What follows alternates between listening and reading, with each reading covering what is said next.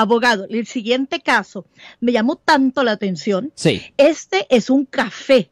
Es un café, la gente está ahí tomándose su cafecito Oh, ok. y ya ve que uno tiene la costumbre de que se va con todo y la tabletita, que el laptop y que ponlo aquí, Sí. hasta le preparan a uno las mesas. Pues bueno, esto fue en Berkeley.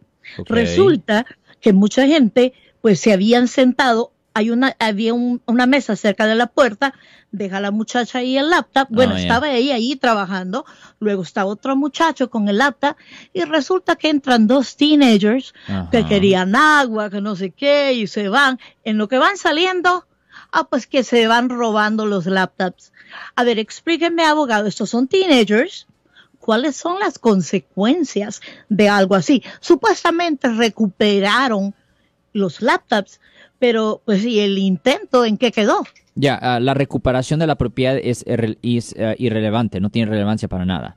Ah, lo que cuenta es la intención específica que la persona tuvo cuando agarró el objeto.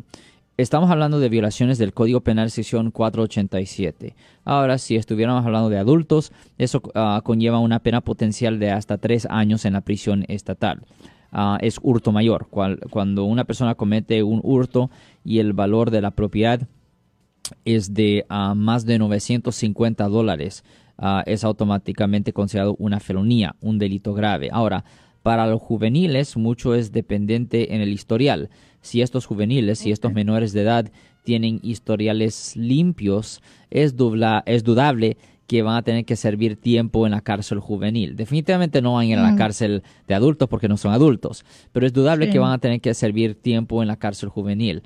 La probabilidad es alta que esto se va a resolver en libertad condicional, unas multas, unas clases, servicio comunitario. Eso va a ser el resultado eventual y ya después de que tengan sus ah, 18 años, ellos pudieran hacer una petición a la estación de policía que los arrestó para que les sellen su historial penal para que en el futuro esto ya no le afecten por razones de agarrar trabajo, aseguranza, préstamo, vivienda, todas esas cosas.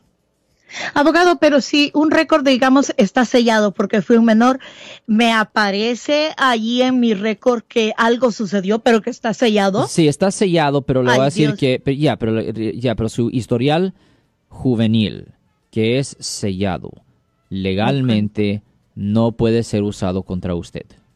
Oh, Yo soy el abogado Alexander Cross. Nosotros somos abogados de defensa criminal. That's right. Le ayudamos a las personas que han sido arrestadas y acusadas por haber cometido delitos. Si alguien en su familia o si un amigo suyo ha sido arrestado o acusado, llámanos para hacer una cita gratis.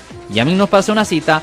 Ese número es el 1-800-530-1800. Estamos aquí en toda la área de la Bahía. 1-800-530-1800. Y como siempre, por casos criminales, casos penales, damos la primera cita gratis en nuestra oficina. Siempre estamos aquí todos los martes y viernes a las 12 y 35 respondiendo a sus preguntas con respecto a los casos penales. Y también nos pueden hacer preguntas en nuestra página de Facebook Live. Doctor Alex, abogado de nuevo, 1-800-530-1800, Marco. Bueno, vamos a llamada telefónica, pero ya fuera.